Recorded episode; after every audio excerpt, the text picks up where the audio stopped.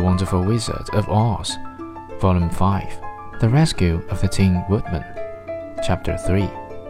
One of the big trees had been partly chopped through, and standing beside it, with an unlifted axe in his hands, was a man made entirely of tin.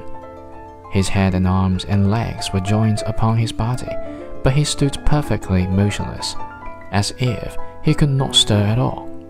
Dorothy looked at him in amazement, and so did the Scarecrow, while Toto barked sharply and made a snap at the tin legs, which hurt his teeth. Did you groan? asked Dorothy. Yes, answered the Tin Man. I did.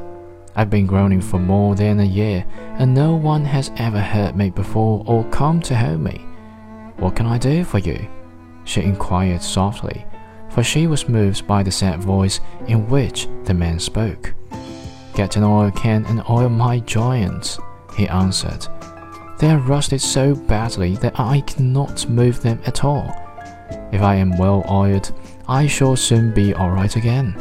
You will find an oil can on the shelf in my cottage.